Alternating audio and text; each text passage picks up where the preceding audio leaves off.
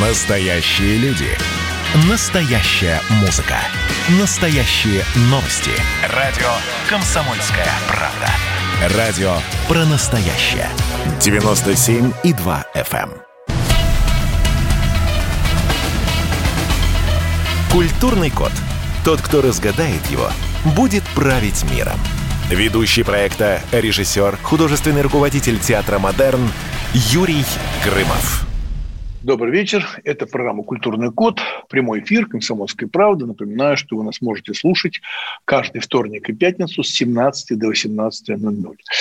Сегодня у нас тема горячая, потому что, с одной стороны, мы рассуждаем о вечном, да, о культуре, о традициях, об ответственности и так далее. Но, так сказать, сегодня пришла такая новость. Дмитрий Певцов призвал ввести цензуру и оградить россиян от скандальных передач по ТВ. Вот, э, на самом деле, те, кто нас слушает довольно-таки уже давно на радио «Комсомольская правда», нашу программу, мы тему цензуры вообще поднимали не раз. И вдруг она опять, так сказать, горячая, ее опять обсуждают СМИ, ввиду того, что Дмитрий довольно-таки ярко высказался. Да? И вот сейчас я сообщу номер телефона, и мне бы, честно, хотелось бы услышать мнение россиян, то есть радиослушателей, 400 городов, где вещает «Комсомольская правда», мне хотелось услышать, как вам. Вопрос такой.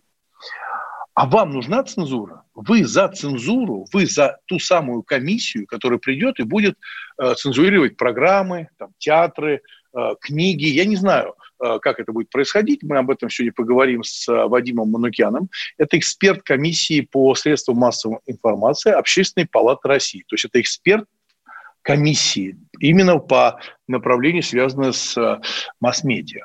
А, Вадим, добрый вечер. Да, добрый вечер.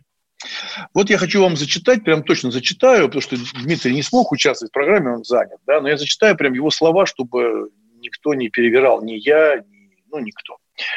А Дмитрий Певцов считает, что должна быть создана некая комиссия по цензуре, куда будут входить представители культурного сообщества, искусствоведы, правоведы и представители основных церковных конфессий.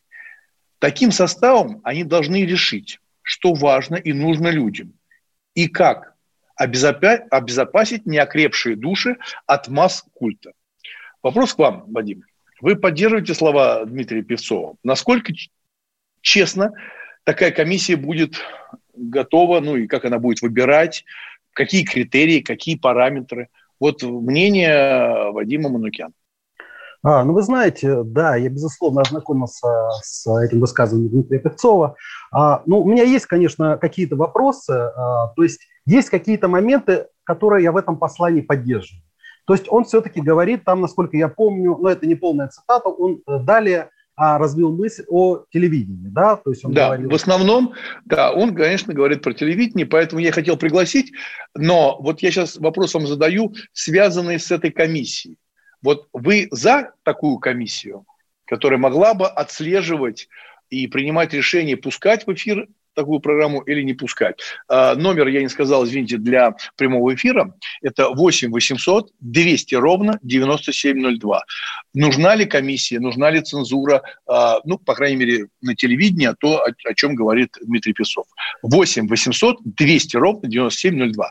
А, Вадим Манукян, как вы? Вот вы считаете, нужна эта комиссия цензоров? А, ну, по сути, на самом деле, насколько я понимаю, у каждого телеканала, у федеральных в том числе, а, скорее всего, есть а, своя редакция, да, которая отслеживает те передачи, которые выпускаются, тот контент, который выходит на телеканалах. И, скорее всего, они уже должны сами самостоятельно, ну, скажем так, цензурировать, самоцензурировать, то есть проводить какую-то работу над тем, какой контент выпускает телеканал.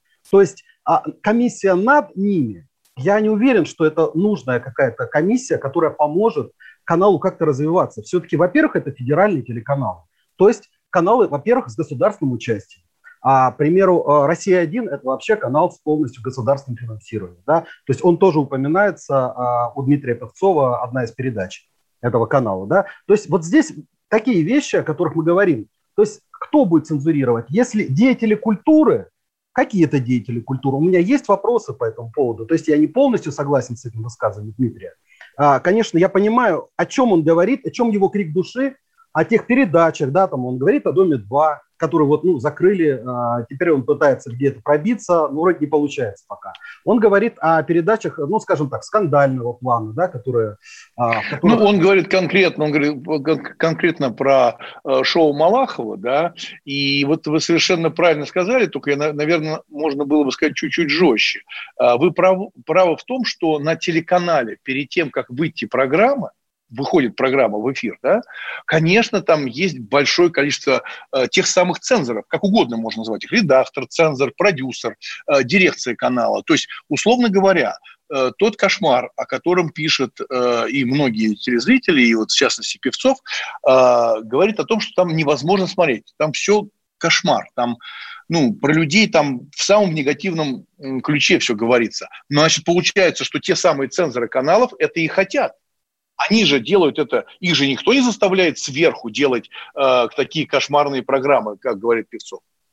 Да, получается, получается, по сути, мы говорим о том, что за этими цензорами, так называемыми, которые по сути существуют уже и сегодня, а, по сути, э, должны появиться новые какие-то цензоры, да, которые будут, а, ну, я не знаю, властителями дум, да, может быть, они а, какие-то люди, которые известны, популярны, а, имеют какую-то общественную значимость их работа и деятельность. Но это, в общем, такие материи, о которых можно говорить, но они тоже могут вызывать сомнения.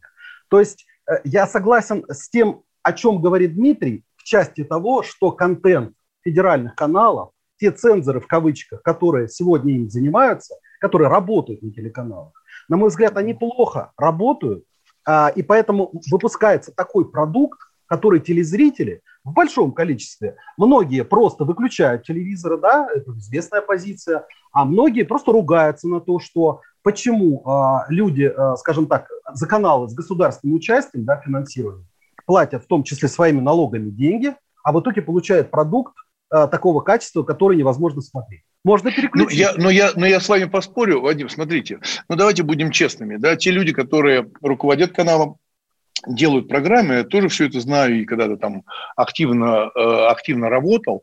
А, согласитесь, ведь там есть магическое слово такое – рейтинг. Да, безусловно. Там есть рейтинг, а рейтинг измеряется по количеству просмотров. То есть говорить о том, что люди это не смотрят, это неправильно. Это неправильно. Я сколько раз общался на телевидении с людьми и говорил, ну почему довольно-таки простые выходят сериалы, довольно-таки поверхностные темы. Они говорят, это народ. Народ хочет смотреть так просто. На телевидении люди придумали себе, что это для народа. И они правы почему? Потому что действительно телесмотрение э, очень сильно идет. Как только начинается что-то жареное, страшное, я-то переключаю или выключаю совсем. Потому что я не хочу впускать э, себе э, в мозг, в душу этот грех, который там идет. Но люди-то смотрят. У нас э, звоночек. Пожалуйста, вы в прямом эфире. Алексей, вы в прямом эфире, пожалуйста. Алло, здравствуйте. Ну, что я могу сказать? Дело в том, что вообще Дмитрий Певцов, я очень давно, уже несколько десятилетий, уважаю этого актера, он совершенно замечательный, всегда был поклонником его таланта. Вот. Но, честно говоря, что касается его мировоззрения, его вот именно позиции такой, которую я уже какое-то время наблюдаю, как-то в Инстаграме об этом как-то узнал так, вот, и больше потом как-то насчет этого, ну, просветился.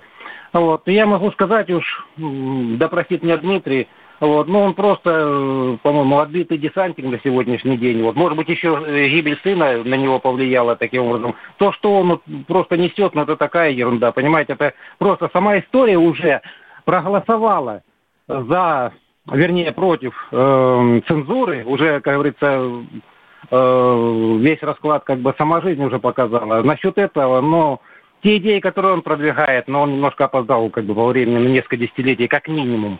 Я считаю, да. это сейчас ну, совершенно не актуально и никуда не годится никакими, в общем-то, неоправданными вот, аргументами.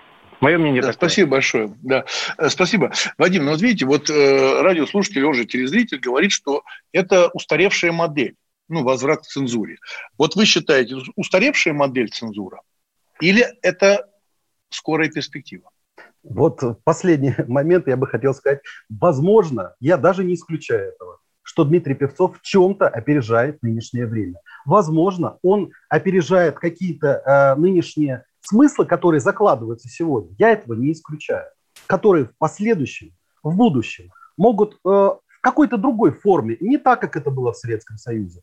А, не те а, комиссии, да, которые занимались цензурированием театров, да, э, цензурированием того, что происходило тогда. Я уверен, что к этому ну, мы не должны просто вернуться. Это не тот формат, э, который возможен. Но что касается телевидения конкретно, отдельно, это пласт отдельно. Все-таки это а, контент с государственным участием. Поэтому здесь важно учитывать, э, что стоит э, немножко вычленять вот эту ситуацию. Поэтому то, что говорит радиослушатель, ну, возможно, он не совсем понимает, о чем говорит э, Дмитрий. То есть все же он пытается говорить о вещах, ну, скажем, вечных, наверное. Вот я так вижу его позицию. Ну, на самом деле, э, Дмитрий совершенно четко говорит, и вся его речь делится на две части. Первая, которая для меня важная, он искренне переживает про тот кошмар, который он видит, да, он переживает, как человек, как и я, переживает, что там показывают какое-то падение. Падение нравов, это понятно, но при этом он говорит о том, что нужно вернуть цензуру. Сейчас мы с вами прервемся на небольшую паузу, это прям культурный код, не переключайтесь. Мы сегодня говорим о цензуре, опять о цензуре, Дмитрий Песцов призывает вернуть цензуру. Не уходите, у нас в гостях Вадим Манукян, эксперт комиссии по СМИ Общественной палаты России. Меня тронула история. Любого человека можно сделать сегодня депутатом Госдумы.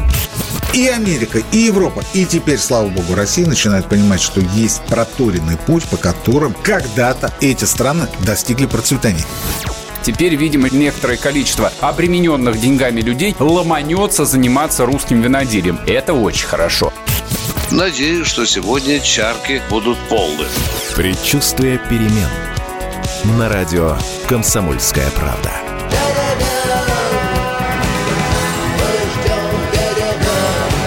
За все хорошее против всего плохого.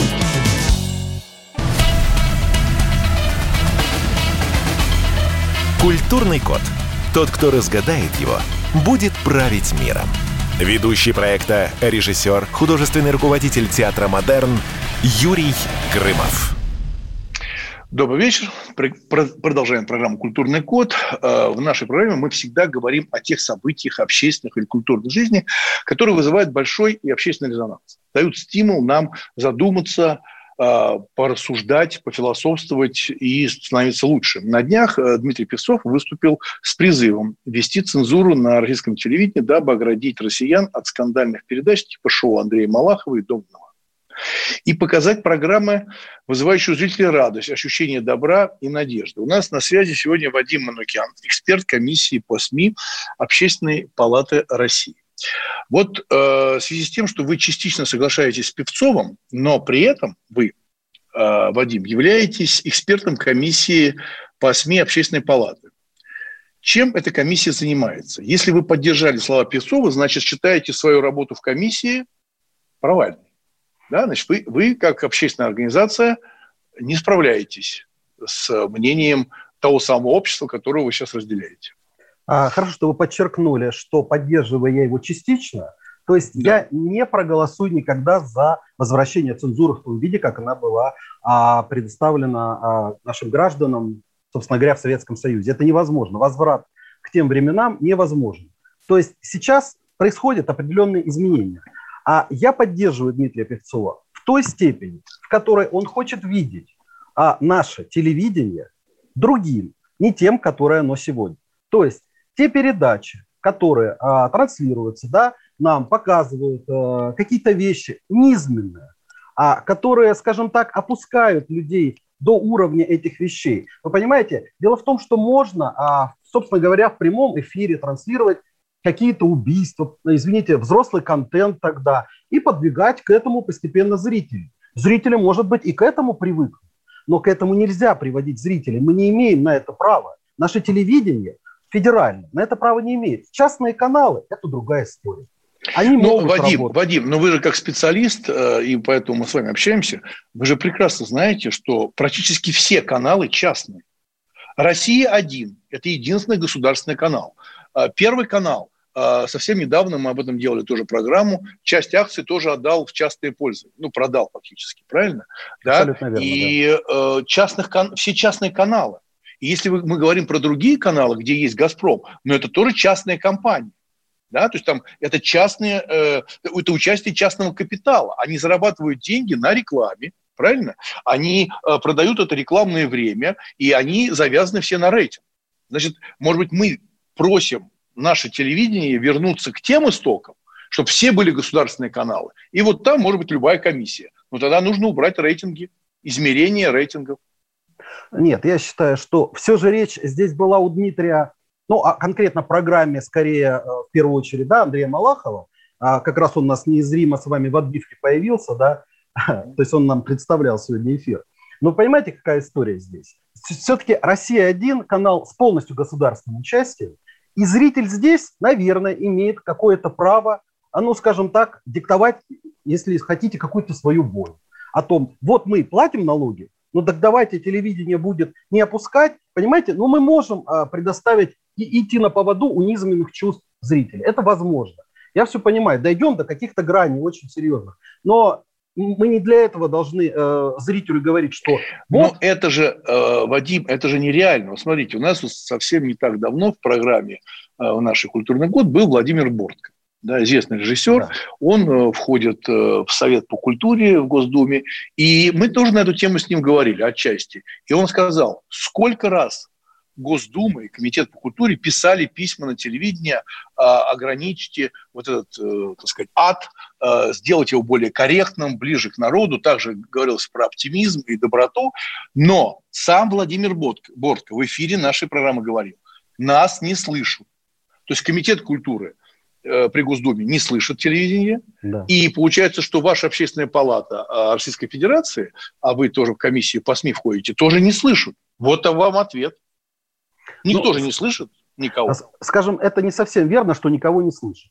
По крайней мере, то, что в медиа запускается эта история, да, тем же Дмитрием Певцовым. Ранее это делала Мария Шукшина, насколько я помню. Есть э, примеры того, как это обсуждается в обществе. Да, какие-то спикеры ее запускают, и потом уже либо депутаты Госдумы, да, вот о чем вы привели пример, либо представители общественной палаты, либо э, представители комиссии, да, они как-то реагируют на это и готовы подключиться к дискуссии, к диалогу, скажем, с тем же обществом, понимаете?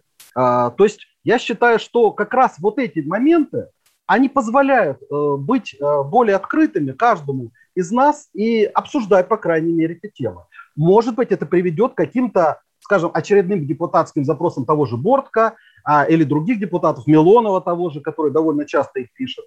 И Возможно, ну я слышал о таком примере, по крайней мере, а, был случай, а, когда депутат один написал запрос именно на ВГТРК а, программу Андрея Малахова. Тогда были вот просто откровенные драки, какие-то, вот знаете, ну, раньше это было, года 3-4 назад, в последнее время мы этого хотя бы не наблюдаем. И, по крайней мере, это исчезло. Это факт.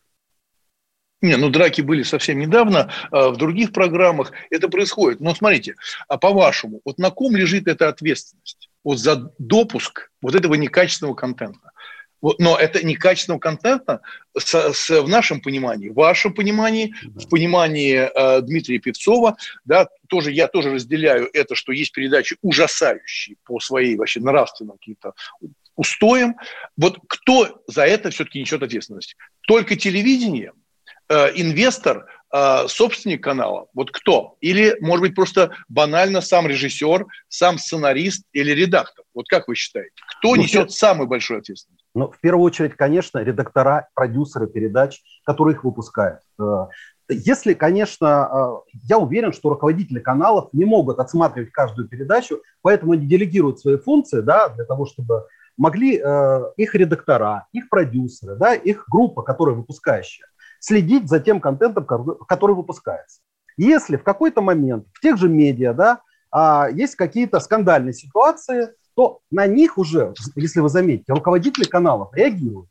А если мы вспомним, были скандалы а, там, с голосом, да, вот э, передача «Голос», там еще какие-то передачи, я не помню, даже на «Что, где, когда», на «Кто хочет стать миллионером» были скандалы, да, и потом какие-то действия все равно предпринимаются. Мы же видим, то есть от степени накала в обществе, в медиа, зависит то, как изменится, возможно, контент, присутствие каких-то медиа публичных личностей и так далее. То есть это работает, все резонанс работает общественный. Нет, безусловно, работает, поэтому мы об этом говорим и рассуждаем. Но смотрите, То, что для меня самая большая боль, вот Дмитрий пишет про добро, надежду, радость, а я бы э, сказал бы по-другому. Вот чего мне не хватает, а вы, Вадим, скажете, возможно ли это на телевидении сегодняшнем или нельзя. Вот мне не хватает образовательных программ. То есть это не впрямую лекции у микрофона, да, образовательных программ. Их сейчас стало совсем мало, познавательных программ. Да? Сейчас а, у нас что идет? У нас «Хочу быть миллионером», его можно отнести к познавательным программам, что, что где, когда, и все. Почему, вы думаете, а, перестали выпускать такие программы познавательные? Как вы считаете? Ну, здесь, опять же, все, естественно, замешано на рейтинге. К сожалению, какие-то программы не приживаются, то есть в этом есть проблема определенная. Э, я проблема, человек... не, не, не, проблема в ком? В зрителе? Проблема в ком? Ну, давайте говорить об образовательном а, контенте. Я как э, человек, который родился в СССР, в детстве смотрел, э, был целый образовательный канал, да, а сначала э, назывался, по-моему, учебный, потом образовательный. Я с удовольствием смотрел его программу. Потом эту кнопку, по-моему, даже НТВ передали, насколько я понимаю, mm-hmm. потому как это происходило. Я с удовольствием там учил языки, там было много интересных передач. Ну, собственно говоря, одно дело школа, а другое дело образовательный контент. Но тогда это был действительно государственный канал, и каналов было просто мало, зрителям мало э, на что было посмотреть. Да, выбора-то особо не было. Первая, вторая кнопка, ну вот третья появилась, образовательная. И поэтому, конечно, пристальное внимание э, к, этой, к, этим, э, к этому контенту было. А сегодня, э, чтобы, может быть, действительно попробовать а государству сделать. Есть же канал культуры, нишевый канал, да? Может быть, у него рейтинги, скорее всего, не такие высокие. Но очень если... маленькие, очень да, маленькие, в, не в то, этом... что невысокие, очень маленькие рейтинги. В этом, да, в этом есть проблема, потому что а, я считаю, что вот если бы рейтинги канала «Культура» зашкаливали, все хотели бы идти за этим каналом и за этим контентом. То есть, может быть, если появится, возможно, появится канал снова образовательный, и в нем будут действительно качественные передачи, а, такие же, как на, канал, э, на канале «Культура». Возможно, mm-hmm. за этим а, будет попытка, а, чтобы что-то менять на телевидении. Но это должен быть федеральный канал, безусловно. Да, ну, значит, получается, Вадим, э, извините, мы практически заканчиваем первую часть программы. А, значит, получается, виноваты мы. Мы, зрители, э, что мы мало смотрим канал культуры. Мы, зрители, виноваты в том, что смотрим какие-то ужасные передачи и даем эти цифры. Правильно, Вадим? Мы виноваты. Но как отчасти есть и наша вина, общая вина, общая вина общества. Конечно, конечно. Не каждого отдельного человека, как мы там, допустим, а вообще общество, которое действительно смотрит эти передачи и не отдает предпочтение каналу «Культура» тому же, да, оно формирует действительно другую повестку. Да. Большое спасибо. У нас в гостях был Вадим Манукян, эксперт комиссии по средствам массовой информации Общественной палаты России. Да, я считаю, что мы виноваты. И вот в этом письме как раз э, Дмитрий Песов бы написал бы, ребята, мы виноваты. Мы, зрители, это смотрим. Если мы не будем смотреть, не будет таких программ. Продолжаем дальше. Следующие полчаса культурный год. Не переключайте. Маленькая пауза. Просыпайтесь, вставайте, люди православные! В эфире радио «Комсомольская правда». Я Сергей Мордан. Прогноз на 21 год вас не порадовал, я надеюсь. Конвойные в белых тулупах, лающие овчарки, прожектора шарят по белой пустыне. Давайте уже вот по-нашему, по-русски скажем. По Врагам и изменникам Родины нет и не будет пощады. Руки прочь от Егоды. А. У него нашли огромный дилдо в шкафу. А вообще он отмазывал заключенных и пил с ними коньяк. Каждое утро в 8 часов по Москве публицист Сергей Мардан заряжает адреналином на весь день. Мне кажется, это прекрасно.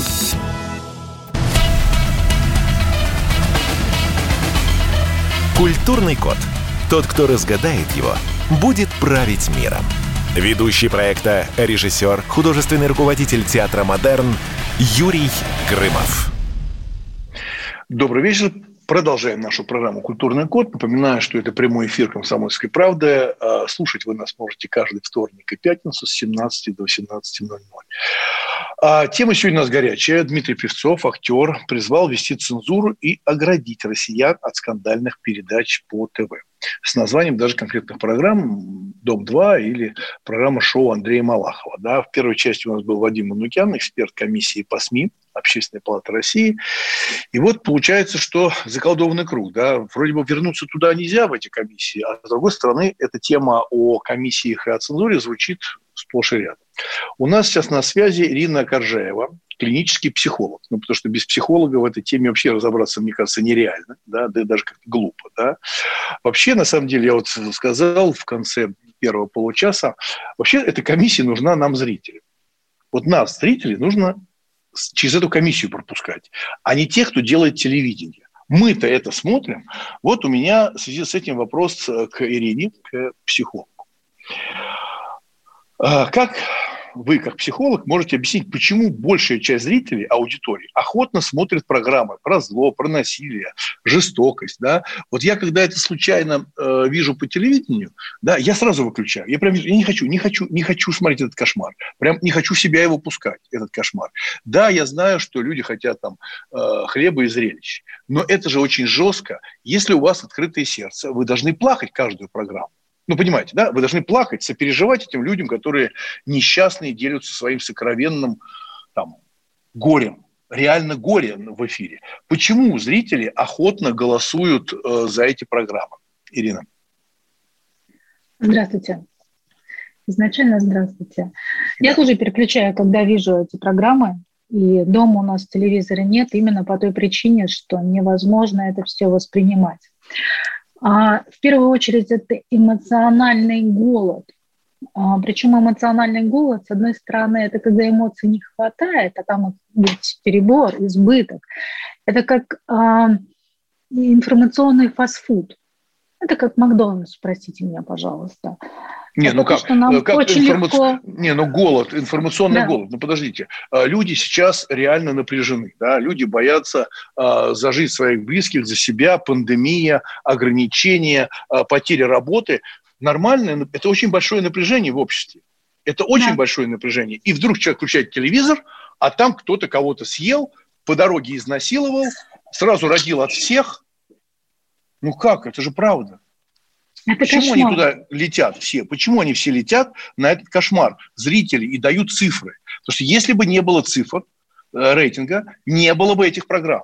Мы же прекрасно понимаем, не было бы, не было бы этих программ. Значит, вина – это мы с вами, мы, зрители, смотрим это. Вот как психолог, чего их тянет к этому кошмару? Вот чисто психологическая ну, зависимость. Во-первых, да, здесь еще же включается то, что у соседа трава всегда зеленее. И здесь в сравнении посмотреть, а, что там еще хуже, чем у нас. И э, бывают такие вбросы, когда а, люди смотрят, и они думают, что О, нет, у меня все не так на самом деле и плохо. Это первое. Следующее, что приходит сразу в голову, это иллюзия контроля. Особенно, когда а, люди смотрят новостные программы, но новости именно вот в формате передач, там, где друг на друга кричат, перебивают и так далее. Вот. Им кажется, что они в курсе событий, и за, и за счет вот этого перенасыщенности эмоциями они переключаются от своей жизни туда. На самом деле это вызывает довольно сильную зависимость потому что эти люди уже живут, начинают жить не своими жизнями. От этого появляется такая внутренняя пустота и потребность потреблять именно вот этого вида программы еще больше. Ну, согласитесь, э, мы же, ну, опять, давайте так, я не буду говорить про людей, как я могу про них говорить, да, я буду говорить про себя, да, но я себя дистанцирую от этого, я боюсь этого, понимаете, я этого боюсь, все свои эмоции я могу получить э, в литературе там, или в театре, э, ну, в конце концов, в кино. И вдруг я вижу по телевизору, ну, вплоть до драк в публичном эфире. А если вы вспомните там историю американского телевидения, и вы знаете, как закрывались некоторые программы после убийства в прямом эфире. Были такие случаи убийства в прямом эфире. И есть такой прекрасный фильм «Король, Король рыбак». Да? Прекрасный фильм, где радиоведущий позволил себе слова, позволил себе слова такие, что привело к самоубийству радиослушателя. Понимаете, да? Он их подвел к самоубийству. То есть некая ответственность. Да, смотрела, да. Да-да-да, некая, некая ответственность. Так вот вы, э, как психолог, вот вам не обидно, что Дмитрий Певцов предлагает вести комиссию ну, многих людей, там и э, православных, и всяких э, конфессий, и людей искусства, искусствоведы, правоведы, а психологов он не предлагает ввести в эту комиссию. Если мы даже допускаем мысль, что будет такая комиссия, ну, допускаем мысль. Почему, как вы думаете, а, Дмитрий не, не предлагает ввести психолога? Нас избегает? Ну, не знаю. Я, мы рассуждаем без него, что я хотел его пригласить, но он занят. Наверное, он составляет список, кто туда будет входить. А, потому что психологи будут смотреть глубже в проблему. А, когда люди смотрят эти программы, это значит, что у них уже есть какая-то сложность и проблема. Это в любом случае означает низкий эмоциональный интеллект. Это ни в коем случае не значит, что люди недостаточно умны. Они достаточно сильно устали для того, чтобы не в состоянии, например, читать. И когда люди находятся в депрессии, они не могут читать. И одним из из самых первых признаков, когда люди выздоравливают, это значит, что они снова начали читать книги. Почему? Скажите, а, а, пожалуйста, поподробнее, очень интересно. Да. А почему вы считаете, что люди, если у них депрессия, они не читают? Я почему схватился за это? Потому что вы знаете, что сейчас э, всевозможная статистика да, говорит о том, что молодежь перестала читать художественную литературу. Ну, делает это очень мало ну, меньше, чем в моем детстве, да, а, вот почему так происходит? Он, он боится остаться один на один с собой или ему скучно с э, книжечкой? Ну, потому что, а, когда ты читаешь книгу, ее нужно читать. А это не всегда просто. Ведь ну, очень интересно. А когда, смо- а, а, когда, а, а когда смотришь кино, его надо смотреть. Книжку надо читать. Ну как? Ну, ну хочется поподробнее от психолога понять все-таки, почему так Э, психологически а... зависит человек от э, э, своей депрессии и не хочет уходить в мир, э, который придуман писателем, увлеченный мир, увлекательный. Хочу сделать небольшую поправку. А, да. А, с одной стороны, люди, которые, а, кстати, тяжелее всего живется именно умным людям. Те, которые очень много думают, и те, которые читают. Потому что они более духовно богатые, насыщенные, и они как раз и испытывают этот голод. И когда это те люди, которые переключают эти программы для того, чтобы найти что-то, хоть что-то позитивное и хорошее. Потому что жизнь сейчас настолько а, непроста, это смутные времена в нашей жизни, да, и мы, естественно, их переживаем. И люди уходят в книги. А когда человек, а, ну, сейчас еще время такое, нужно делать все быстро, быстро, быстро, быстро, они все время куда-то бегут. И у них есть даже а, такая манера работать и смотреть параллельно фильмы, а еще они в это же время листают, например, Инстаграм. Не смотрят качественно ни то, ни другое, ни третье, и при этом создается иллюзия действия. Ну, я думаю, что иллюзия не то, что действие, я думаю, что иллюзия жизни, потому что слово да, да, медленное, да, да, вот медленная жизнь, медленно кушай, медленно пей вино, медленно читай. А, я вообще, у меня даже был в свое время телеканал, я запускал канал «Слово», да, и он шел какое-то время в спутниковом, э, так сказать, пакете, но потом я его закрыл, потому что очень мало подписчиков. Слово, наблюдать, да, медленная жизнь, да. Но вы сказали смутные времена, вот как психолог, да. Что вы в это вкладываете, что сегодня смутные времена? Я зацеплю за вашу фразу. Что значит смутные времена от Ирины Коржаевой, клинический психолог? Каждое слово будет использовано, может быть использовано против меня. Не, ну я, я слушаю гостей, я же все-таки приглашаю с вами поговорить, а не просто вам сказать. Вы сказали, я думаю, смутные времена. Что такое смутные времена, времена от клинического психолога? А, потому что а, это уже длится, а, сколько у нас, почти, а, чуть больше года, да, история с ковидом. И для многих людей, к сожалению, мне пришлось его сюда приплести, а для многих людей это очень жесткая перезагрузка, жесткая и жестокая они столкнулись с тем, чего, что не ожидали. Им а, кому-то срочно пришлось искать работу, кому-то пришлось окунуться в семью. И опять же, телевизор поглощает а, полностью вместе с нашим подсознанием. И когда они туда уходят, они словно выходят из а, семьи, там, из этой однокомнатной квартиры, где носится трое или четверо детей. Смутное время – это именно то, что люди потерялись. Оно сложное сложное, потому что приходится многим учиться жить по-другому, заново. Взаимно за счет Но это связано, вот это связано по-вашему, да, это связано по-вашему с пандемией? Это было просто как лакмус, да, который просто активировал это состояние. Они бы в любом случае с этим столкнулись. Ведь люди, когда они живут в своей семье, они этого не замечают годами, а здесь им пришлось погрузиться довольно резко. И, конечно же, обострение с этими передачами, они усилились. Да. А, мы прервемся на небольшую паузу, прям культурный код. Вообще, на самом деле, смутные времена. Вот то, что в новостях а, между нашими эфирами сообщили, как все дорожает как все дорожает. Это же, может, и есть смутные времена. Маленькая пауза, программа «Культурный код». Кто виноват и что делать, в нашей стране знает каждый. А вы попробуйте предсказать, что будет – Каждый четверг в 8 вечера по московскому времени главный редактор «Комсомольской правды» Владимир Сунгоркин делает прогнозы, как станут развиваться события. И у него это отлично получается. У нас очень сильная налоговая служба. Руководитель ее, господин Мишустин, это один из выдающихся управленцев. Ему бы возглавить правительство. Байден может победить с минимальным перевесом. И, скорее всего, они будут спорить, ходить в Верховный суд, доказывать. Карабах станет азербайджанской территорией, каковой она является по всем международному праву и, извиняюсь, по решениям, специальным решениям Организации Объединенных Наций. К лету исчезнет вся эта пандемия, и мы перейдем к нормальной жизни. И дальше, я бы прогнозировал, будет огромный всплеск во всем, в экономике, в потреблении. Я предрекаю, что где-то уже к осени будет серьезный бум всего хорошего против всего плохого. Хотите знать, что будет? Включайте радиоприемники каждый четверг в 8 вечера по Москве.